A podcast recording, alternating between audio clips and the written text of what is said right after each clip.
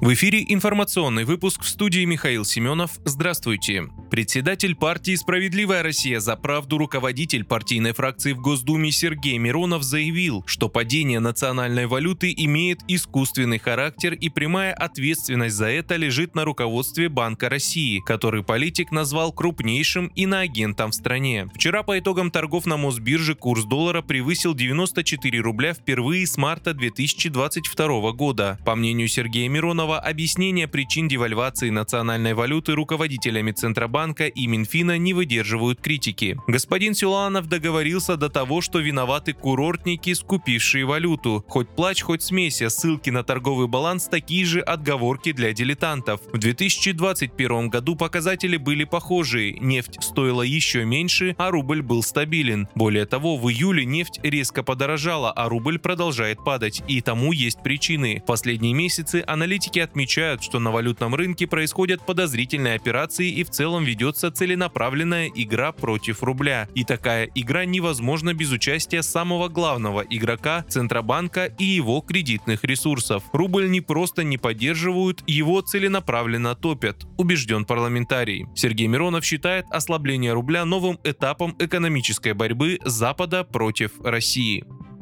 В морском торговом порту Сочи усилят меры защиты, сообщил в телеграм-канале мэр города Алексей Капайгородский по итогам оперативного совещания по вопросам безопасности акватории. Межведомственная рабочая группа совершенствует меры защиты, учитывая опыт других черноморских портовых городов. Усиливаем периметр безопасности морского порта. Особое внимание комплексу причалов, написал мэр. Он отметил, что сейчас в Сочи стоят на учете более двух с половиной тысячи маломерных судов. Летом это популярный транспорт для прогулок и экскурсий, уточнил Капайгородский. В целом, по его словам, пляжная полоса в Сочи находится под контролем, там установлены около трех тысяч камер. Минобороны России сообщила об атаке безэкипажных катеров на базу военно-морского флота России в Новороссийске. Все катера были успешно поражены защитниками порта. Сегодня ночью вооруженные силы Украины двумя морскими безэкипажными катерами осуществили попытку атаки военно-морской базы Новороссийск. В ходе отражения атаки безэкипажные катера были визуально обнаружены и уничтожены огнем из штатного вооружения российских кораблей, осуществляющих охрану внешнего рейда военно-морской базы, заявили в Минобороны.